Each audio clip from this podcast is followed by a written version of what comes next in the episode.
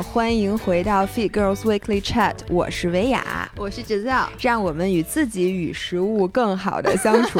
我跟你们说，同学们，你们一定要看一下这期的明显就是视频版本，对，因为呢，姥姥姥爷现在刚刚啊，刚刚一个小时之前刚从那个日坛公园，对，火总给我们俩买了新的设备，特别高级。我们俩这个智商真的就是。因为好多根线现在在我面前插在录音笔，大家知道以前姥姥姥爷拿一个简易版的录音笔，连话筒都没有，用的是那录音笔里自带话筒，走到哪儿录到哪儿。现在我们录音笔首先是个新的，还带显示屏。彩色的，呃，然后上面有好多数字，然后绿条在不停的闪烁，对，然后旁边还有一个插那个反送耳机的那东西，然后我们俩还是两个音轨，一个一号，一个三号，我们俩刚才折腾了半天，最后发现，因为我们俩还要录视频，你知道还有相机，然后再坐在这儿打开这俩设备之后，我脑子里一片空白，说咱们要干什么来着？咱我一拿话筒特别紧张，我也是，我我就拿着，我这我。第一次拿着话筒录音，因为其实即使以前在日坛录的时候，他们会把这个话筒架在架子上。但我前两天看了一个就是关于怎么录 podcast 的一个视频，它里面讲，如果你录的话题比较放松的话，或者你希望在录的过程中两个人比较放松，建议拿着话筒。然后我现在我跟你说，我真的是一个天生的歌星，我拿起话筒我都想唱歌。那你快给大家来一段。哎，我想说，大家觉得这个音频的音质有没有改善？如果有的话，请给我们留言。对，上次我们在日坛录了一个音频，嗯，录完以后，我们同时好像过两天也发了自己的音频，就拿我们俩自己录音笔录的。结果底下好多人给我们留言说：“姥姥姥爷，你们看看这个音质的区别。”我就特别不高兴，明明是你们说我们录什么你们都听的，怎么着？怎么狗还嫌家怎么 子还嫌母丑了呢？狗还嫌嫌家贫是不是？真是的。OK，那我们先说这一期我们会录一个主题，因为我们知道姥爷刚从云南玩了一大圈回来，然后姥爷现在已经成了半个云南人，因为云南基本上没有你没去过的地儿了。呃，我从我疫情是从去年二月份开始的，对吧？对，呃，春去年春节，对对，所以去年春节是我最后一次出国玩。自那以后的每一次假期，你都去了云南，我都去了云南。就是我第一次去的是大理和泸沽湖，哎，不是那叫什么？大理和腾冲。嗯，然后第二次去了，上次去了西双版纳。然后呢，这次去了呃香格里拉，还去了丽江。对我现在还有一个泸沽湖没去过，剩下的那几个大的地儿我可能都去过。对，然后呢，就是为什么我们还要让姥爷讲讲他去云南的经历呢？因为我发现啊，就是虽然说云南很多人都去玩过，嗯，但是像我们这种运动范儿的人，对吧？去云南能玩点什么不一样的？我觉得可能大家还是挺想听姥爷分享，因为我发现啊，现在因为不能出国了，大家就奔着祖国最边远的地方，就是。沿着那个国境线走一圈那感觉，所以云南呢是大家，我发现我每次就是，尤其是五一、十一，一看朋友圈，就大半个朋友圈都在云南。很多，你知道为什么吗？就是我这次和老爷公最后在云南，就我们就说，哎呀，云南什么都有。因为比如说你去某一些地方，你说我想玩人文，那云南其实有各种各样的人文的东西可以玩。然后你说我喜欢玩山，云南有山。你说我喜欢玩水，云南也有水。然后呢，你说我想休闲游，就我躺着在酒店晒太阳，你可以去那个西双版纳那种地方。然后我想采蘑菇，云南有蘑菇。对，然后呢，你想作死，往死里玩，就是你。对，然后你还可以去徒步，可以去骑车。哎，嗯，你这样，你给大家那个讲一下你的这个旅行的精华，因为你那个我们想听，比如说老爷公啊，又干了什么傻事儿啊，你啊又怎么被坑蒙拐骗，我们就我们就爱听这些事儿。就好的地方我们都不爱听哦。那我出去玩从来没没有好的，没有好的。我想说这次我出去玩好像没有出什么大事故，这是真的没有。反正你活着回来了，对，活着回来，而且又没有生病。我发现 又没有生病，你发现没有？我。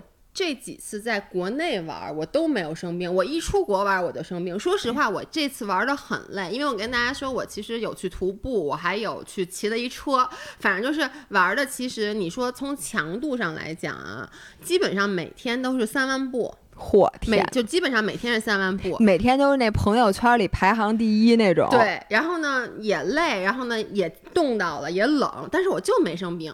我后来就总结一下，为什么每次出国就会生病？是因为你出国，你其实你虽然玩的，你玩的本来就累，然后呢你吃的不好，在国内你是吃的特好，就是我跟你说，我这次先是我去那个，我先是飞到丽江嘛，然后我必须要说。我这次又订了一个早上起来的飞机，我不是我订的，我订的他妈是下午的飞机，结果呢？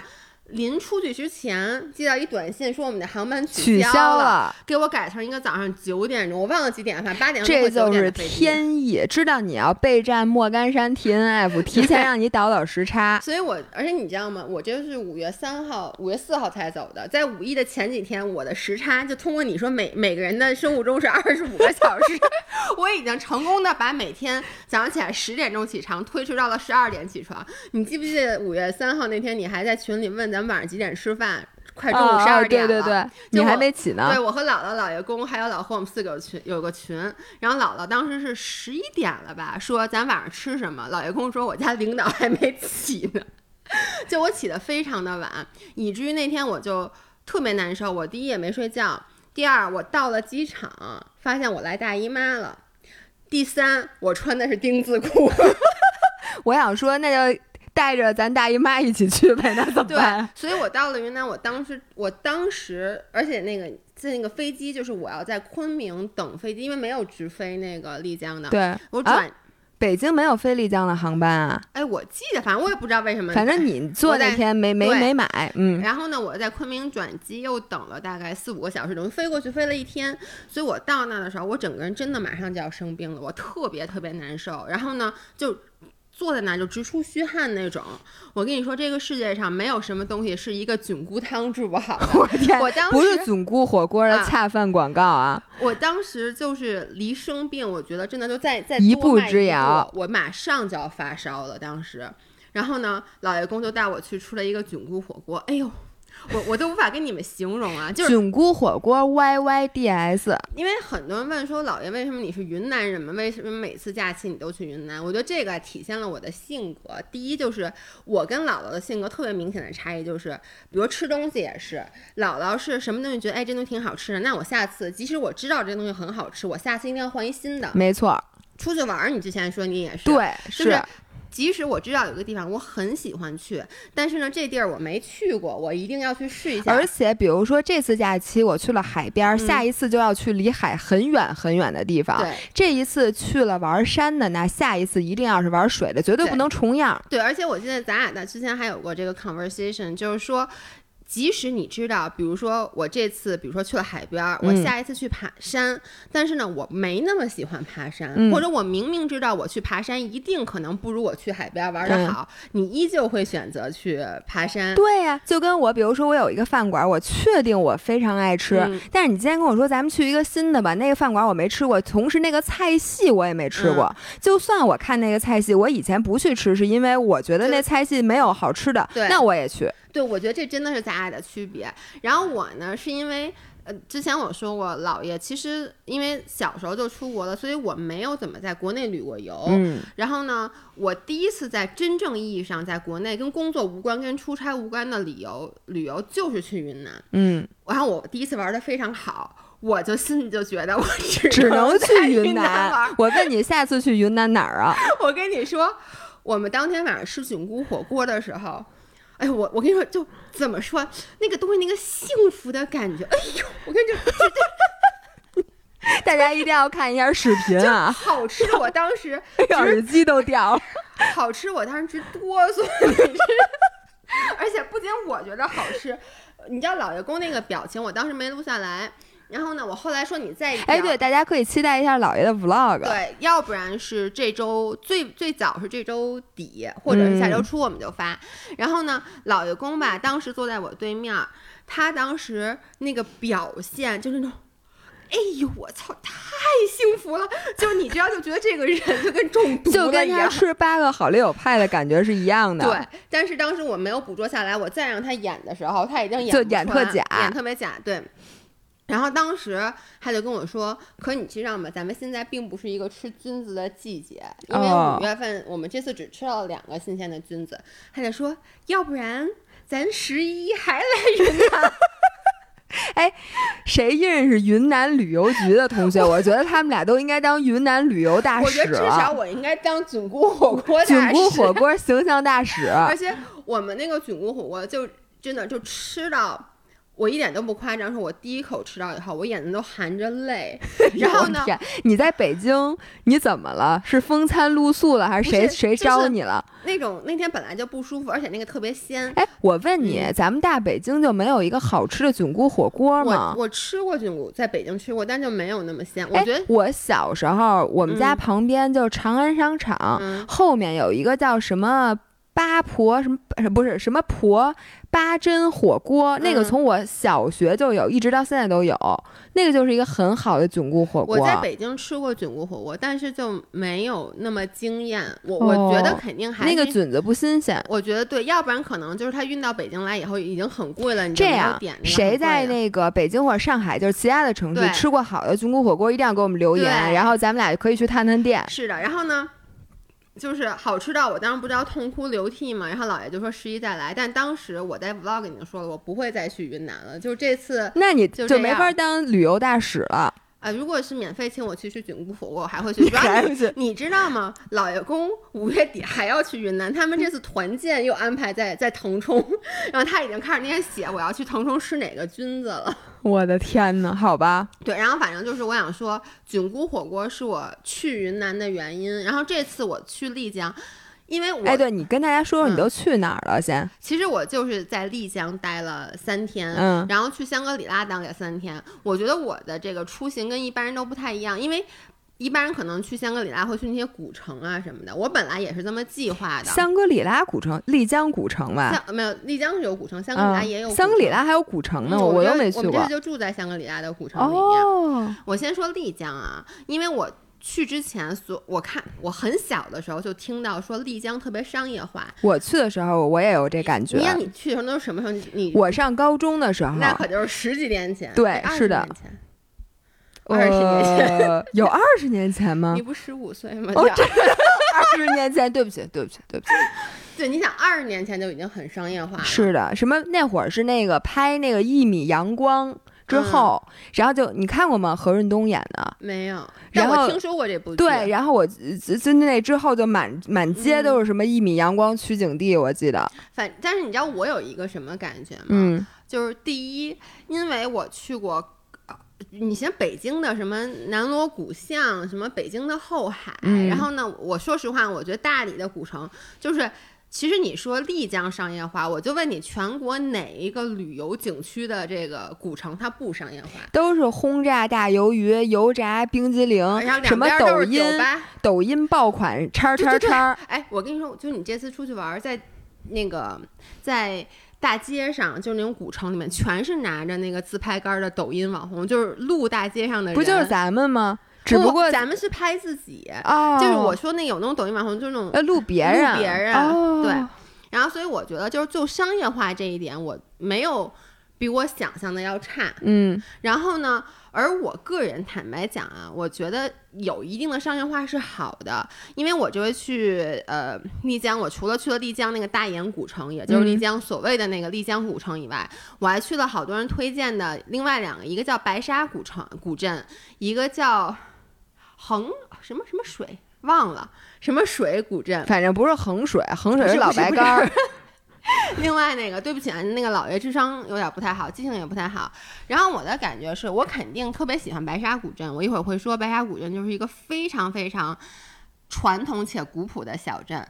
但你要说真的，对于大家出去旅游，你说你逛吧，那古镇如果太古古朴了。就太原始了，你其实没有什么东西可以逛。嗯，但是我觉得那个古镇里有东西，都是那些我不想看见的东西，卖各种旅游纪念品，什么破衣服，对对对，但是你你知道你会感觉到它比较热闹，啊是，就是我后来我去到香格里拉，我去那个独克宗古城，我当时就我和老爷公觉得我们俩进了鬼城，就是首先啊，就我们俩走了十分钟，一个人都没碰到。哇，那是挺吓人的。就那个小镇，然后所有的地方都是关着门，都贴着那种纸的那种封条或者那种转租的那个那个那个牌子。所以我觉得，至少我在丽江古城给我感觉，它是一个有。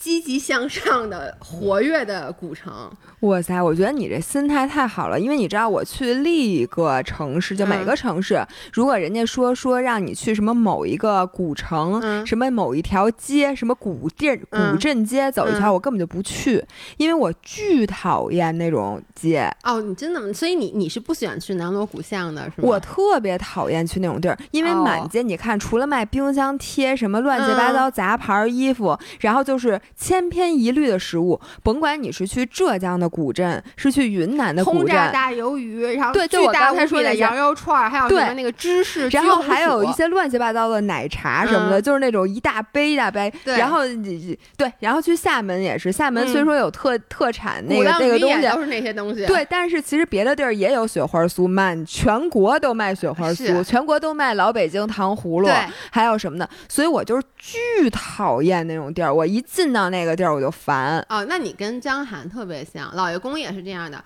而我是我不会去逛那些店，就我也不走，那你就看看人，看看网红。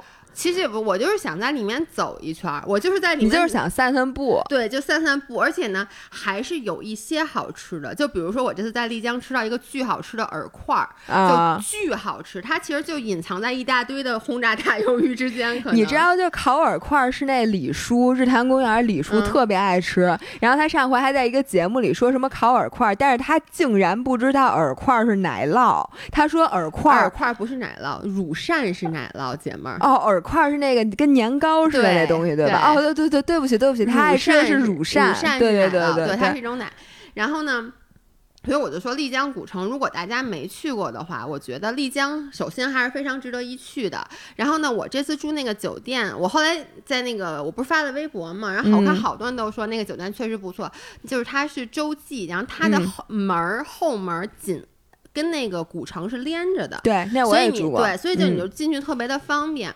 然后呢，吃的话，我觉得就古城里面好多东西吧，嗯，不如酒店吃的好。哎，我也我同意，我同意。我以前出去玩，就是我一定会去他们那个点评上那种什么所谓的网红餐厅啊什么的。我这次也是，但是呢，到最后一个晚上。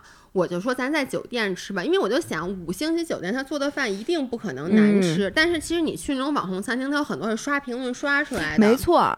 然后因为前一天我们就我第一天吃的菌菇火锅嘛，第二天我就去吃了一个几万条评论，然后排名特别前那个什么辣排骨火锅。嗯。怎么说呢？也好吃，但是没有会让你到惊艳的程度。然后第三天我在酒店吃那一顿，我觉得简直太好吃了，就它做的很精致。嗯，你说你去吃那些。怎么说呢？因为网红餐厅嘛，它就制作的还是有点糙。因为网红餐厅不可能是特别高级的餐厅，没错，它不会太贵。对，它都是那种比较街边、比较大众化口味的。所以我觉得那个吃的其实还是挺好的。因为之前其实我的经验是，如果你去欧洲或者你去日本玩，就是它最高档次的料理一定是在五星级酒店里面，因为人家就是标配，其实就是最好的厨师都是在酒店里。然后到中国呢，桑炮旅游的时候，你就会觉得在酒店吃就是被黑钱。原来可能去一些地方确实是，比如说我记得，呃，原来那个酒店什么一碗那个馄饨。或者牛肉面卖一百一百二十多块钱，现在酒店没有对，但是现在其实酒店知道他如果那样宰你，你就不去吃，因为现在外面大众点评太方便了。对，所以现在我觉得很多地方他那个五星级酒店里做的那个餐，一个是没有那么贵，一个是真的好吃。对，你知道我其实以前倒不是觉得它贵，我是老觉得我来这个地方旅游，我一共就能吃这么多顿饭，那我一定要去吃当地的特色。但后来我就发现，其实你在那个酒店就能吃到。当地的特色，就举一个例子，比如说我很爱吃那个包浆豆腐，嗯，然后呢，我这一路上吃的最好吃的包浆豆腐是在酒店里。它好吃在哪儿？包浆豆腐在盒马上我都能买，回家拿空气炸锅炸完蘸点香辣蘸料，巨香。就是首先啊，就是丽江，就丽江，我在大理，我在云南各个地方都吃包浆豆腐，然后呢。我一开始是在，哎呦，那叫什么古城来着？我到时候一定会把那个写在那个链接里。你说的啊，哎，无数次咱俩答应说在那个什么音频底下写一个什么什么什么东西，咱俩从来就没写过，是吗？是我每次都写。你得了吧你，你就说吧啊。OK，然后呢，就是那个古城，那个古城里的泉水非常的特别，就是我后我在我那个。Vlog 里面有我在那个古城的街边吃了一个包子豆腐，当时觉得我去太好吃了，好吃到痛哭流涕。然后晚上又到了那我说那家网红餐厅，嗯，做的就没有那么嫩，嗯。然后后来当天晚上，我我就又出来以后，我又在那个丽江古城里面又找了一个地摊又去吃，发现也没有那么嫩。后来我在酒店吃，我才知道就是。得用我一开始说那个人少的那个古城里面的泉水，就丽江古城里面的泉水做出来的包浆豆腐，那个浆就没有那么嫩哦。所以你在盒马上买的那个包浆豆腐 嫩，我也买过包浆豆腐，就它还是有很大区别的。哦，那我可能没吃过好的，我觉得那已经很好了。对，所以我就说，就是包括我吃的。我这次吃的最好吃的牦牛肉，然后吃的最好吃的米线也是那个酒店里的，其实都不是说我在外面小摊儿上面吃的。对，这个我深有同感，主要是我被坑过太多次。比如说我去黄山，嗯，然后我就说附近咱们吃个肉臭鳜鱼，吃个什么笋，然后我一搜就看到有几家的那个点评就是分数奇高，奇高，然后几千对，然后所有评价都是好的。然后我一去，首先就很失望，就是那个。照片和实际那个餐厅完全不一样，那照片显得那个餐厅豁老大豁老大的，然后你一去发现就是一个很普通的餐厅，跟就跟旁边那些，因为它那餐厅都是一条街上，你知道连在一起，发现跟旁边那根本没有任何区别。然后你进去点完菜，发现还不如你随便找的那个餐厅好吃呢，就那明显就是刷出来的。对，所以我后来发现去有一些地方可以相信点评，就是。这个地方的人数够多，并且它有当地人点评的那个那个地方，就稍微大一点的地方。如果是纯旅游的地方，我发现很多时候点评是不可信的。你要不然就是，比如说咱有一个特别好的渠道，就是你只要在咱那仨群里面问一下，对，你就会发现就是当地人给你推荐的那个餐厅永远是最好的。要实在不行的话，我觉得你就在酒店里先吃一顿，然后再出去，或者你沿着街逛一逛，你看哪个餐厅人。比较多，哎，你说特别对，人多的那个一般都不错。你找什么呢？我我在给大家找那个那个古城，然后结果我就发现我根本就找不着那个。哎，别找了。束河古城哦，束河，束河，束河。OK。对，所以它就是我为什么一定要找？我想跟大家说，如果你吃包浆豆腐的话，如果你不在酒店吃，而且你还要看酒店那块写特别清楚，说这个包浆豆腐是用束河的泉水做的。嚯！如果不是的话，那我真的建议大家一定要去束河古城去吃那个包浆豆腐。束河古城在哪儿啊？在我是骑车去的，OK，接下来就跟大家讲，因为我第一天我就把那个我我就发现，就我到是下午嘛，晚上我就我就当天晚上去那个古城里转了一圈，我就知道如果我第二天再是这么玩的话，我该玩不高兴了，因为就像你说的，满街都是轰炸大鱿鱼，你不是喜欢吗？我是如果没去过这个地儿，就包括在北京，我会经常去南锣鼓巷，但我都什么时候去呢？我和老公就比如说遛弯儿，你能理解吗？就是。我不喜欢在大马路上遛弯，我说我找个地儿吧，所以就是像那种古城，我就想去逛一下，但并不，它并不值得我真正的花一天。对，嗯，所以呢，我第二天，我当天晚上就查了几个，我说这丽江能不能骑自行车？然后呢，我就发现它本身不是一个骑行的城市，那可不都是石板路。对，然后呢，但是我看它有几条路线，它推荐了，它有一条路线就是说，你可以从丽江骑车去玉龙雪山，因为在丽其实听上去觉得特别远，但其实丽江到玉龙雪山只有二十多公里，就非常的近，而且基本就是平路，并且一路上都是景点儿，不是景啊，是景点儿。就是你可以先骑到，比如说白沙古镇，然后它其中间有水库什么的。所以我第二天呢，我就早上起来和老爷公去租了一个山地车。我本来是想租公路车的，后来发现没有公路车，只能租山地车。然后齁老沉的山地车，然后我就跟老爷公说，这一路一个坡都没有。我说你相信我，我还把我查的那个骑行攻略，人上写的是一路上没有坡。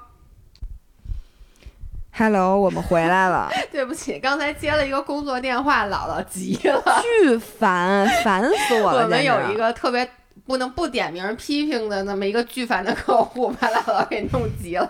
你知道你在我旁边生气的时候，我的心砰砰砰砰的跳。你不生气吗？我问你。不是因为你很少生气，就你知道，一般都是我急，就是你很少急，所以你急了以后，我就不敢 急了。我烦死这个客户了。咱们接着说，接着说，我都忘了我说到哪儿了。这样我就说，对，骑车，然后我就说没有坡，我查到的那个攻略上是这么写的，他说从丽江出发骑车去那个玉龙雪山，说骑到脚下的话，一路是没有坡的，而且只有二十多公里，然后非常好骑。你想在平路上骑，于是我们就坐着车就开始骑了，然后中间经过路上好看吗？呃。嗯，没没啥，就一开始就在城市里面骑，就没啥好看的。然后到外面以后呢，就是它其实是能远远的看到玉龙雪山，嗯，就是就公路呗。对，公路能远远看到玉龙雪山，我觉得还是可以骑的，因为主要听你这话我知道了，没什么可骑的。主要是你你不骑你就开车去嘛，就是嗯，我我主要是因为我觉得。丽江没啥，就没有那么多好玩的地儿，因为我压根儿没打算去爬玉龙雪山，因为之前其实咱们在节目里说过，就是你爬我爬过好多雪山，你就以后你就发现，其实你真正到那个山上的时候，并没有那么美。对，就包括在欧洲爬什么什么那个少女峰啊，什么各这峰那峰的，你就发现最美的是你在底下看山顶，哎，你看山山头有雪，哎，就跟我去黄山一样嘛。你上了山之后什么都看不见，全是雾。一般你上到山上就是全是雾，而且还齁老冷的。对，所以我也没打算去。我的想法就是我骑到玉龙雪山底下，然后呢，我。把车存在山脚下，我坐车还是要坐车去上到那个半山腰的那个地方，因为那个地方它是有那个叫什么蓝月谷啊，什么乱七八糟的。而且呢，你其实真正登顶是从那个地方，你就是摆渡车停的地方，你再去买票去坐缆车去登顶。嗯。然后我们就一路骑，我必须得说，路上我们经过了白沙古镇，白沙古镇非常非常好。如果你去丽江的话，无论如何不要错过这个小镇。白沙古镇，对，它是在坐落在玉龙雪山脚底下，所以它就是一抬头就能看见雪山。是不是那个特别网红的，坐在那儿泡温泉，一边看着玉龙雪山一边泡温泉的那个？我想，如果里面有好酒店，里面应该是有一些不错的客栈。啊，客栈。对，我记得有一特别奢华的那个酒店，是一边看着玉龙雪山，一边泡温泉的那个。是玉龙雪山吗？还是其他的雪？哦，那不知道，对不起。雪山看雪山 不知道了。反正那个小镇，第一它是没有那么商业化，嗯。然后呢，而且它在那个雪山脚底下，让我有一种，就你知道去欧洲的好多雪山，比这小镇，比如像阿尔卑斯山底下好多小镇，你抬头就是你能从那个小镇的主干道直接就插到那个雪山底下，是那种美的感觉。所以我觉得非常好。然后呢，我在这就。要开始说了，这次我受伤特别大，我本来想发一朋友圈，但后来我气的都没发朋友圈，就是气的说不出话，真的是气的说出说不出话。首先啊，我先跟大家说，从丽江骑到玉龙雪山脚下啊，纯脚下那个大门口的位置，最后的三公里其实是有坡的，而且那个坡也没有那么小，所以。一开始你们看那个 vlog 会看到，一开始我还嘚瑟呢，我就先录老爷公，老爷公呢一边骑一边骂街，说你跟我说没有坡，这不就是坡？我还跟人说坡在哪儿呢？坡在哪儿呢？结果到最后越往上面，因为你想它毕竟是山，它山脚下也是要有坡的，我已经开始不太高兴了，就心心跳已经飙到了一百八，然后好不容易骑到那山脚下了，我们俩赶紧喝了口水，我说太好了，赶紧把车存了，咱们就可以坐车了。结果，人家那个景区的人告诉我，玉龙雪山的出口和入口是在山的两两面儿。他说：“你自行车存在这儿，你你你自行车还要不要了？好几千押金呢，五千块钱押金呢，五千啊，两辆山破山地车。说首先。”他的意思就是说，你这车骑在这儿，你你出来的时候不是这儿，我当时就想，那大不了我出来以后，我再打车过来取这车，行不行？然后，但是当时呢，因为我们俩一路特别贪玩，主要是就是在什么那个古镇里也玩了一会儿，到那儿的时候，当时已经快三点了，所以那人就说，等你们坐那大巴车上了山，你再玩完那些景点回来，我们这进口这儿已经关门了，就是没法让你取。你这太晚了，主要是对。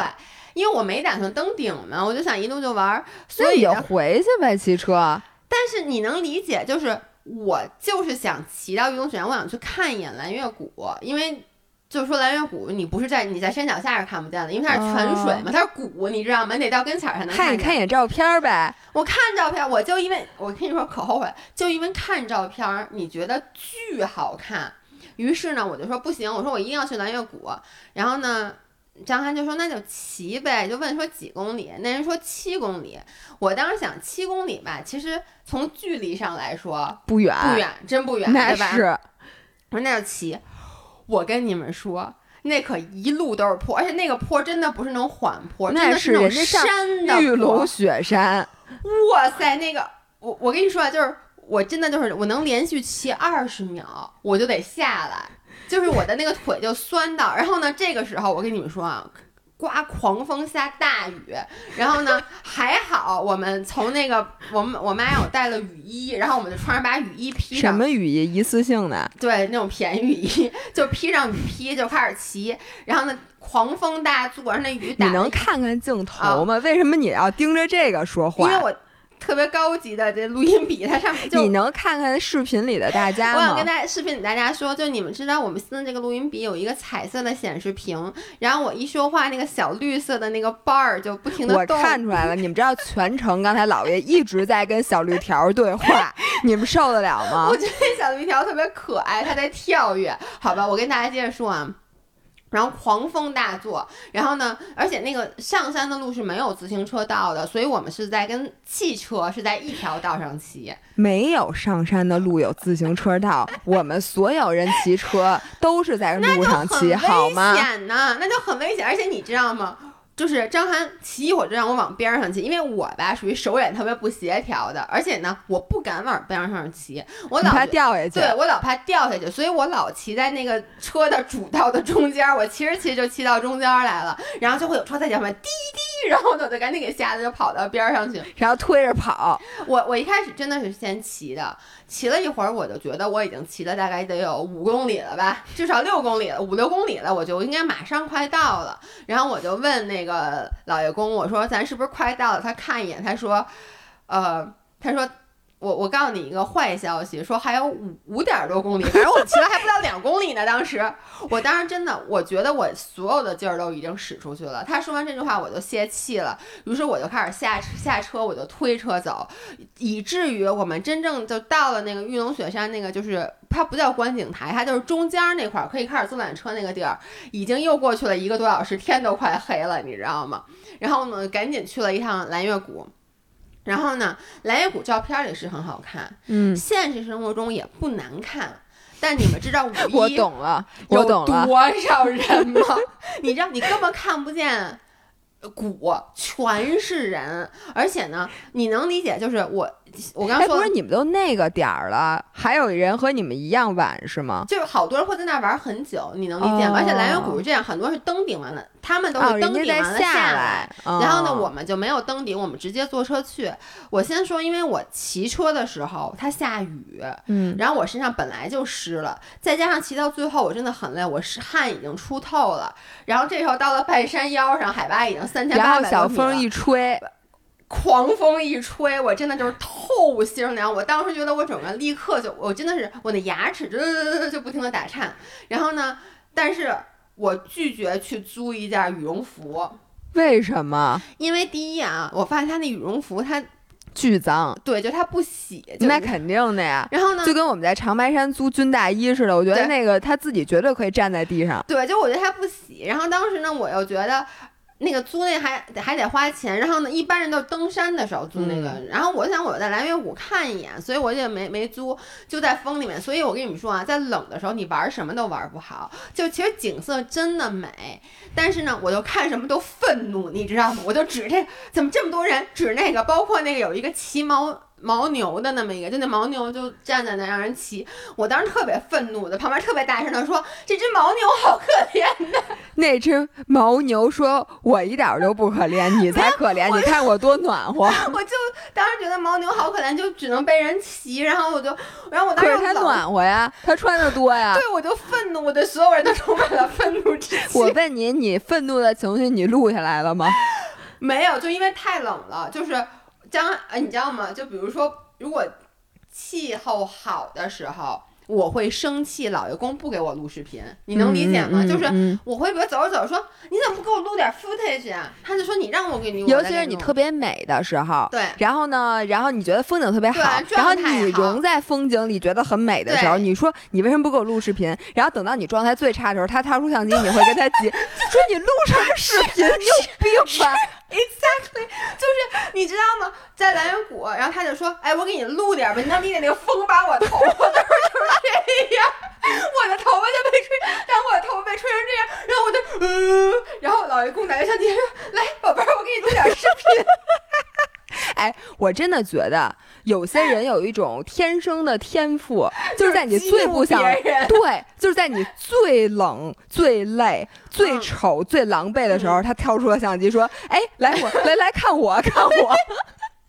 我能跟你说，我骑车的时候也是一样吗？就是我当时把我的相机给了一个跟我一块的骑友，他骑车的技术是非常好的，就是他可以做到无论你在什么情况下，他都可以平稳的给你录视频。然后那天在我觉得风景如画，我刚开始骑，我状态特别好的时候，然后呢，我必须要跟他说，我说，哎，你要不给我在这儿录一段吧？然后他就说，哎，录哪儿啊？录哪儿啊？然后你就说，哎呀，你就觉得。挺麻烦人家，你就说，哎，你就给我录一段什么的，然后他给你录的很少很少的一段。对。然后呢，再当我排一个坡度有百分之十七，然后表情管理，然后我已经，你知道吗？我我因为我当时觉得我只要稍微慢一点。因为我首先我腿完全蹬不动了，已经就是就像你一样，就烧着了。对，然后并且我已经挂到了最小的齿比，然后我马上我只要稍微一口劲没忍住，我就要倒上，或者我要零速摔了。对，这个时候他突然说：“哎，我给你录视频。” 然后于是我愤怒的我说：“你别给我录，你现在不用给我录，你不用给我录。”而且你这个还是一个朋友，或者说没有，你还不好意思跟他发火，你就想要是老何或者你知道张涵当时说。我就急了，我说你丫怎么那么没有眼力见儿？然后我一边 说话一边头发就这样，然后我的头发就从后面就这样。哎，我问你，他给你录下来了吗？啊，没有，他被我他他他给立刻就把箱子给收起来了，他没敢录，他录我太可惜了，其实你知道吗？后来当你对对对，没错，你就觉得这个是非常珍贵的 footage，因为它非常真实。但是 at the moment。我真的是，他要敢给我录，我一定会跟压机。我当时你就把相机直接扔到了那什么谷里。主要是你知道吗？我在那个谷里的时候，我满脑子一件事儿，就是你还得骑回去呢。我当时已经知道骑回去是下坡了，但是我当时已经料想到一点，因为当时已经可能四点多五点了。而且我跟你说，骑回去会冻死。对我当时就觉得我回去会很冷。没错，因为下坡你不用蹬，而且风呼呼的。对，然后呢，反正 anyway，然后我骑回去，我跟大家说，我骑回去的时候就是。正好赶上风最大的时候，风大到什么程度？我就我必须得把雨衣穿上，并不是因为下雨了，就因为挡风。然后呢，我骑的过程中，不仅我，连老爷公，我们俩。被从边儿上刮到了马路中间，就侧风，对侧风。其实我觉得逆风也好，因为逆风我其实下坡我不像你那么勇敢，我下坡一直都是很慢，我捏着闸，所以我还希望它逆风，哪怕你顺风也行。但是侧风是侧风特别可怕，是的，是的。因为本来它那个两边就没有栏杆，你就也贴着边上骑，你我就怕摔到那个边上，所以本来我就挺往中间骑。之后来一阵风就把我刮到马路中间，之后后面过来一辆车，哎呦我天大卡车那种拉山然后就有那种。刺鼻的，不是刺鼻，就那种唰摁一下喇叭，会吓你一跳。是的，是的，是的。你骑着车突然一下，你就一激灵，你知道吗？我告诉你，你现在这么说说一下，我觉得大家不会再有人干这个骑到玉龙雪山上这种事儿了。我是这样，如果说你不想看蓝月谷，而且我我我是我看完蓝月谷，我觉得就那么回事儿。嗯，我觉得就那么回事儿。嗯，就是它是一个雪山留下来的那么一个。全吧，我觉得是美，但是我现在就很后悔。我觉得至少它不值这七公里上下坡。我觉得你就应该骑到玉龙是那个雪山脚底下，然后去那个古镇里面玩玩看一看，然后直接骑回来。而且我跟你说，当然还有一个原因，嗯，就是我们骑到雪山底下，当时他还没跟我们说。不能就是这个进山出山是两个口的时候，我们就要买票。然后买票呢，它是不能，它只能用现金。然后张涵还去找了好多辆车，因为车不在排队进那个景区嘛，他找了好多辆车，而且那个票不便宜，是一百四十块钱一个人。他找了好多人才凑齐了两百八十块钱现金，才把门票买了，并且门票也不可退。因为我们，你想你在外面买的门票，你进去，你刚进门准备坐大巴时候被告知你这车就是那对哦，那你要说为了这两百八，就是而且就你就觉得你为了凑这钱就凑了二十分钟，然后还一辆一辆车去借，就是你都觉得费这么半天劲了，我还不得上去啊？所以就是各种机缘巧合导致本来吧。我还觉得我可以骑自行车出去玩，但现在我想，只要骑自行车以后，我只要知道有坡，我绝对不去了，就绝对不会骑自行车。你必须得骑一辆好车才能去，但我跟你说，你不可能租到好车。而且我说实话啊，骑好车我也不想骑上坡。就是，然后你也不想骑下坡，就是你图什么呢？我骑自行车是因为我我真的从小我就喜欢骑车出去玩，是因为我觉得你骑车的过程中你离大自然很近，然后你能引注意那个风景，但是你上坡的时候。费劲，下坡时候担惊受怕，你的注意力就已经不在风景上了。我觉得这个就失去了我骑车的意义。不像你，你其实是喜欢挑战，就你觉得你骑上去有很牛逼，你松了一口气。而且我觉得下坡的时候，我就是一辆汽车，你明白吗？因为你知道自行车的下坡速度是不输给汽车的，而且你比汽车要灵活。所以当然了，在我摔了一次之后，我就没有那么享受了。当然，我还是享受，我觉得很刺激。嗯，但是如果你把完全不觉得刺激的话，那你就上上坡和下坡你都不喜欢。对，所以我就觉得呃，这个还是算了。然后这个是我。运动博主第一个出去啊，就不成功的骑了车。然后本来我们这次是打算，呃，有三天是住在香格里拉。然后当时因为我出去玩，什么攻略都没做。但是呢，我在小红书看了一眼，我看好多就是说什么附近周边可以玩啊什么之类的。我想，OK，那住三天差不多。结果我不是在临出去之前发了一个故事嘛，微博故事，就让大家给我建议。然后我在那个微博故事里面，至少有四五个人跟我说说，姥爷要去雨崩徒步。这件事儿呢，我去之前是没有做计划的，嗯，然后呢，我当时看到以后，我就说哟，我就跟姥姥说，我说雨崩徒步，姥姥就说雨崩是什么十中国十大徒步路线，因为雨崩是我，因为雨崩现在刚刚通车，在它没通车之前，就是我的一个梦想，其实，嗯，我就从很早我不知道看了谁的那个去雨崩徒步的 vlog，我就特别特别想去。所以呢，然后被你捷足，你然后你一说你去雨崩，我特别激动，我就说，我说这是我的梦想，你赶紧去。说我好激动，你可以去雨崩。然后呢，特别特别巧，就是莎莎和一心，就是大家都知道，刚刚上完我们那个视频的，对迷之的那两个老板，他们和他们的老公，就他们四个人。就在雨崩，就是他，而且特别巧的是，我不正好发了一个朋微博，就说我在香格里拉，然后那个莎莎的老公就跟我说，哎，你在香格里拉，你真的不来雨崩吗？说我们现在正在雨崩，我们明天就走了，说太值得来了。于是我真的是临。临前一天决定的去雨崩，然后呢，虽然说现在雨崩通车了，但它其实还是很不方便的。尤其是我事先什么攻略都没做，我也不知道什么怎么徒步，徒步几天几个线路。但我想算了一下，我发现我只有一天的时间，嗯，然后呢，我就赶紧在小红书上查，查完以后发现雨崩有各种各样的线路，但是有一条线路是大家说第一它难度最高。后来有人给我留言说，其实另外一条什么去神湖的线路神湖。神湖比冰湖要远，对，远一点儿。但是呢，神湖的那个好像就是一天之内完不成，好像就它那块儿反正更不好去，还是怎么回事？而我之前查的时候，就是。最多的都是推荐冰湖的，所以我就说 OK，那我就去这条线路。然后呢，我当时就是赶紧在订了酒店，订完酒店以后呢，赶紧把我在香格里拉酒店取消了。就是我就以为就这样了。然后呢，我们又去那个场呃商场里面买了冲锋裤、冲锋衣，现买的，就现买的，什么都没带。然后呢，就觉得 OK 可以去了。结果在我们出发那天早上起来，我导航导航雨崩。发现那汽车到不了，我你提前都不知道是吗？我是当天我们早上起来，我跟你说特别特别悬，我们是当天早上起来是大概十点多从那个。从丽江出发的，我知道开到那边大概要六七个小时，但我想没关系，我不管多晚到，我今天晚上只要到了，我睡一觉，明天早上出发。嗯，因为那个那条徒步线路大概是一天嘛，一天往返，然后回来以后我再住一个晚上，然后我再有一天我就回到香格里拉，这是我的计划。结果那天早上十点多了，我一输那个线路，发现，哎，有点奇怪，说这个怎么后面那个路线都不对，那个虚线。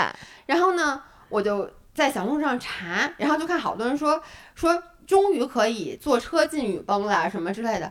我还说什么情况？什么叫终于可以？因为我因为你之前还跟我说不通车，我以为你说不通车的意思是，就是我的理解的是从雨崩到别的地儿，反正我就没理解对哦，我就一直以为。我的理解是，我可以把车开到雨崩村，然后呢，不通车的意思是我要徒步的那个地方完全不通车。我想，那反正我也是走过去，没关系。结果我十点多在路上了，我突然发现那人不通车，我说那不通车我怎么去啊？然后我就赶紧。那个问 Eric，我说你们到底怎么去的？他说我们就是走进去的，就是通不通车对他们来说真的没关系。对，因为他们是就是原来的那种，大家都是走到雨崩，然后再一一天去一天回。对，其实他们是这样，很多人他们是，你先把车，他后来有我知道有个地方叫西荡村，你把车停到西荡村以后，你从西荡花整整一天走到雨崩，再从雨崩走到那个冰湖，再从冰湖返回雨崩，住在上雨崩，然后再从上雨崩走路到到下雨崩，再从下雨崩走路到那个神瀑，听着得一礼拜，一般都是要四天，四天到五天再走出去，所以这个就是以前这个我刚刚说的所有地方都是不通车的，大家都是靠步行的。然后呢，我我就赶紧问 Eric，他就跟我说啊，那个你要把车停在西藏，然后你从西藏要坐车去上雨崩。我想那还好还能去。然后他就跟我他接着说了一句话，他说那你得抓紧，说因为那个车最后一个发车时间是四点半。哦，它有点儿的。对它最后一趟车进上雨崩是四点半，但是呢，当时我们因为不知道嘛，所以我早上起来还在酒店吃早餐，因为酒店早餐特好吃，我还吃好几轮，就慢慢悠悠的。然后吃完早餐以后，还想徒步，我不得去趟超市啊，就买一大堆吃的。所以当时我看了一眼，我们开到那个村子口，都不是开到村子的什么停车场再去买票，这些时间都不算进去，要四点四十五才能开到。那怎么办啊？然后当时我就急了，因为我想，如果这样的话，我当天晚上就不能住在上雨崩。先不说我那一千多块钱的酒店已经定了，你就算我我没就是不考虑钱，我当天晚上如果只住在西藏，那我第二天只有一天时间徒步，我早上起来还得再坐车去雨崩，那我其实就来不及了，你知道吗？所以我当时人整个人我就急了，就是我又到那种癫狂的状态，然后我一路就跟张翰说：“快点开，快点开！”结果你知道吗？就是。因为那一路都是那种曲了拐弯的山路，那可不。然后他也不敢，他开快了，我就说啊，你慢点，你慢点，你不要命了。不是，我觉得跟你这种人没法一块玩。他也是这么说，他说你到底是让我快点还是慢点？我说我让你在安有速度的安全行驶，反正你必须得给我开道。对，但是你又不能给我开快。我跟他说的是，你必须得在四点二十，因为一开始就他，因为江涵确实一开车比较快，所以你就看着那时间从四点四十五变成四点什么四四点四十四，最后变成四点半。他就说：“你看，咱们估计能四点半到。”我不行，四点半你开到的是村子口，因为那个莎莎后来给我给我发微信说，你从村子口开到停车场还要大概十几分钟。嗯，我说你必须在四点十分给我开到。他说这怎么可能呢？一路都是山路，所以我们最后是四点，我们是四点二十六分，我天，开到了停车场。然后呢，就是我就真是屁滚尿流的，就。就是从上面掉下来，赶紧跑过去问我说：“还有还有票吗？还有票吗？”然后那人可能看我这样，他想吓唬我，他说：“对不起，今天票卖完了。”我当时真的是双膝就跪在了地上。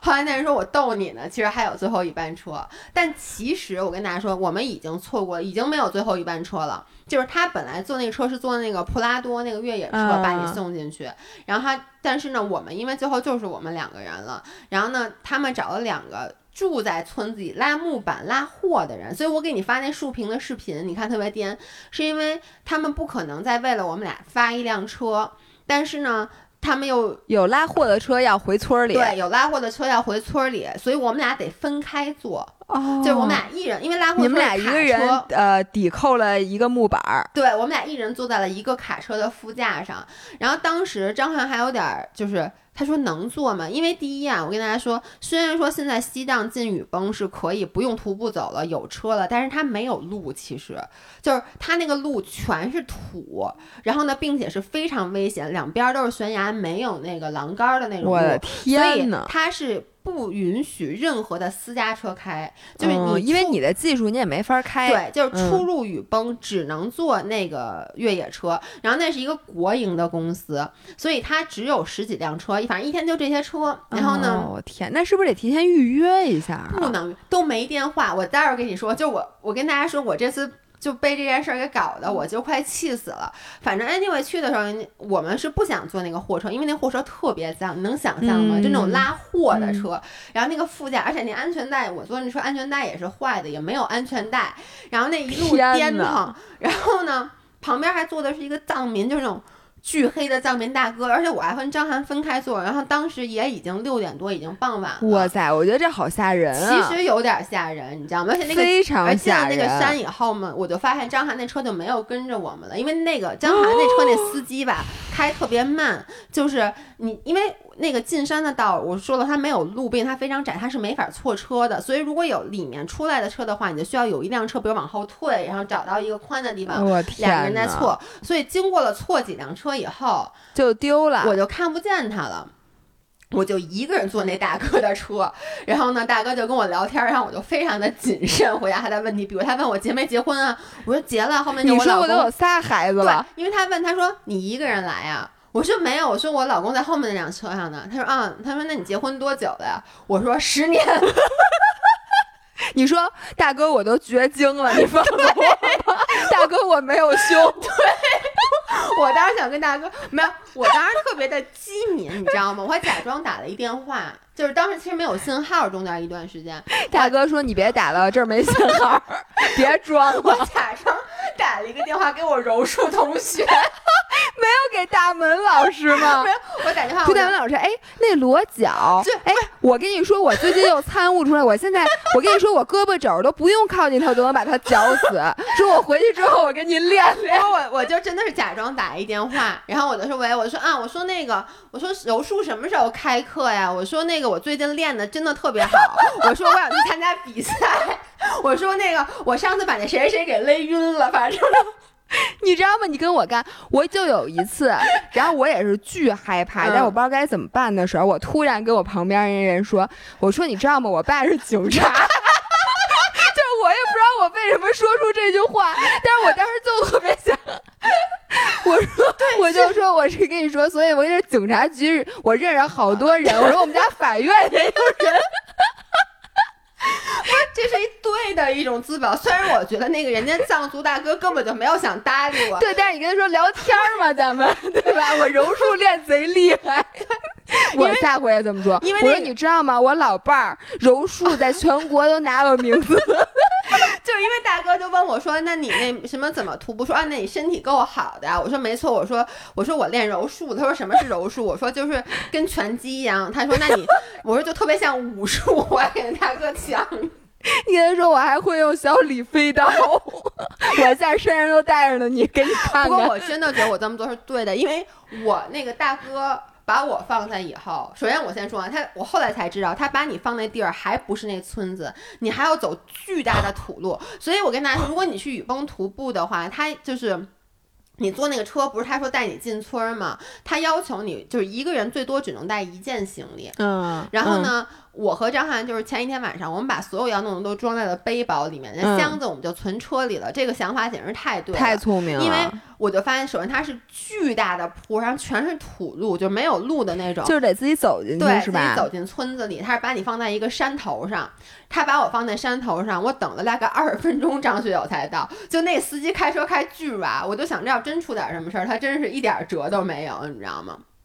对，然后这是听着真恐怖。然后这是进雨崩，然后我说一下，在那个雨崩，因为姥姥刚才说了，他其实是去年哎前年才通的车，他这个所谓通车也是，并不是别的车能进，而是有一个公司。然后呢，你知道我们走的时候，好多人要赶飞机，哦，然后呢。是这样的，我前一天晚上我先给打电话，我说明天早上我们要离开雨崩，我说你们这车几点发车？嗯，人家就说啊，我们八点多八点半就发。我说，所以我八点半到就能赶上车，对吗？他说对。然后我们俩八点二十就到了，发现根本就没有车。然后呢，我就说车呢？那人说我们也不知道。我说那什么时候发车？他说啊，我们就把人数报给山下，他们觉得差不多了就发车。这什么话？他们没有发车的时间表，就你能理解吗？就是是这样的，他们从八点半开始发车，也就是说，只要山下攒够了人，坐一辆车上来。他们就上来，然后上来以后，把人送到了以后，再拉下面的人回去。但是因为我们他们是不发空车的，不发空车，但是因为当时我们。就是那天走的时候已经过了五一了，所以其实来的人就少了。哎，那我问你，他要是一天都没人来呢？我我不知道，而且你知道吗？就是国企的，就是国企的当地人，你真一点辙都没有。说张涵真的跟他们急了，像张涵当时说那话，我觉得很幼稚，因为前一天打电话，哎。那个视频关了，等一下我开一下视频。我在咱俩录了多长时间？没有，咱们第一次因为停来着。呃不不是是啊，没有，刚才是二十多分钟吧，现在差不多一个小时。我真的吗？嗯，就是因为前一，因为就是。呃，我们到那块儿八点二十到的，然后呢，不是问完人家，然后那人是这么说的，说一会儿就来了，然后我们在那等，结果我们足足等了一个半小时，就是已经快十点了。你大家不要忘了，就是首先啊，我坐那个越野车。往返就到山底还得花一个小时将近。我当时我第二天就要回北京了。我当时白天我还计划去那个香香格里拉，就我还打算玩呢，你知道吗？这为什么我起一大早？我不到七点就起了。我觉得我起一大早，我八点上才到，然后那车一个半小时还不来。然后张翰就去问他们，反正问什么都说啊，我们也不知道，我们已经跟山下说了，不知道山下什么时候来车。然后张翰气的居然跟他们说。你们这什么破地儿？以后再也不来了！你们这什么破配套？我跟这孩子说，我说你说这话简直幼稚，人家才不管你什么配套，配套是什么东西。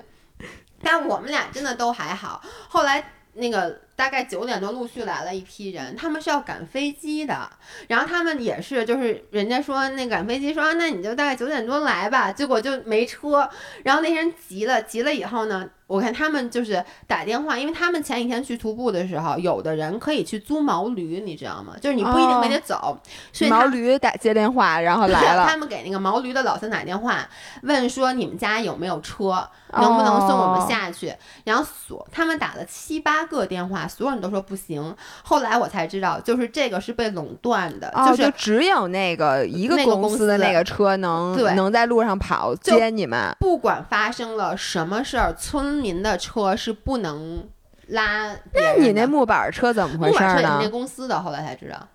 哦，就是村民的车是不能拉。那我觉得就是，那就相当于去雨崩的话，你之前之后那天的时间得特灵活，你不能卡着点儿。Exactly，这就是我想跟大家说，就是你基本之前和之后那两天，你就除非你是打算走进走出啊，你不能安排特别紧凑，因为那车它不听你的话，对，那驴也不听你的话，驴也不听你的话。然后那个在那里面就是住的，我当时去的时候，我在网上订了一个。看照片觉得特牛逼，大家看我微博照片一定也觉得特别好。对，那那民宿看着特好。然后呢，一千三一晚上，我觉得很贵。其实为什么觉得很贵呢？是因为除了那个以外，其他的酒店都一百五一晚上，哦，就全都是那种那是贵那种的客栈。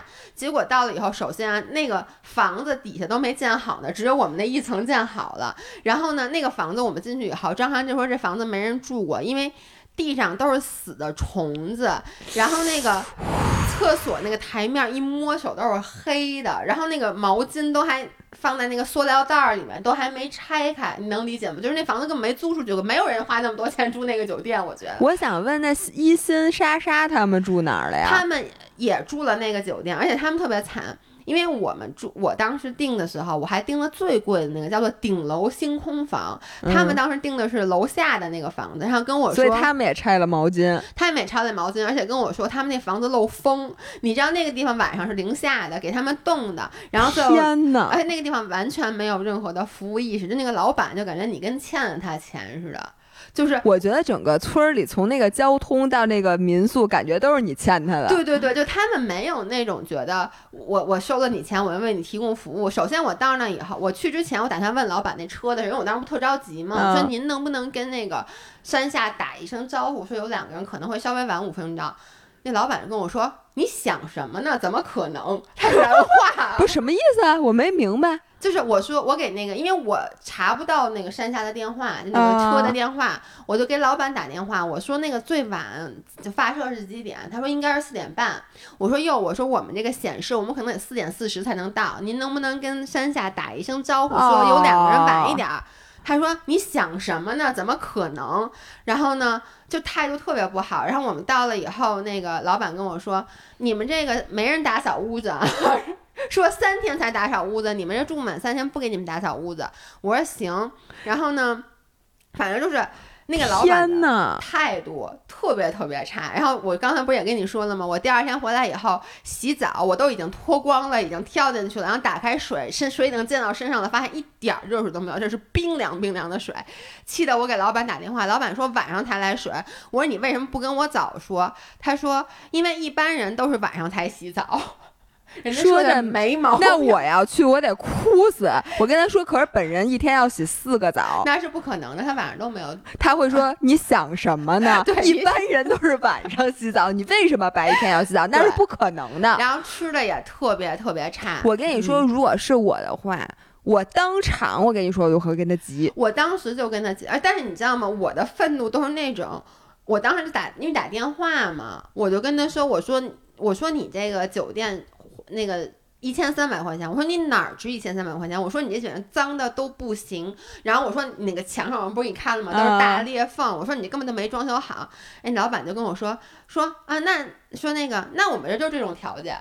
就是你一点辙都没有，所以我跟你说啊，就是去雨崩徒步，你就要遵守人家徒步的游戏规则，不要去住天价酒店。你知道当时我后来就想，我说我还不如去住那些，因为那些青旅，至少我看大家说的老板都很好，因为他一百五。而且你知道那些徒步的那种客栈都是有很有气氛的，就是大家都住那几个，然后你可以互相交流，你从哪儿来呀？什么？你明天准备去哪儿？楼里面就我们一户。对啊，然后可以去那个什么什么，第二天还可以。结伴，然后你还因为人家都是很多人有很多徒步经验的，你可以问，没错。然后晚上大家可能吃饭的地儿就那一个小小地儿，然后大家还能一块儿吃。对，然后呢，你们非得要住那傻了吧唧的网红，我当然不是网红，因为当时我就想那个一百五的酒店，我就觉得我可能住不了。不过我跟你说，就是。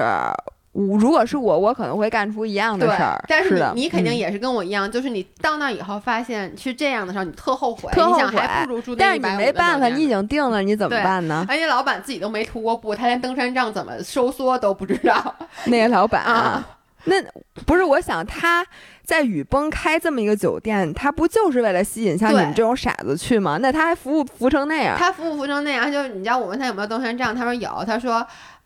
他说二十块钱一根儿就卖我，我说好。然后我后来突然发现角落里有一个，因为他那上是那种红的那种特便宜的，角落里有一根黑色的登山杖，看上去其实也很便宜，它看上去比这好。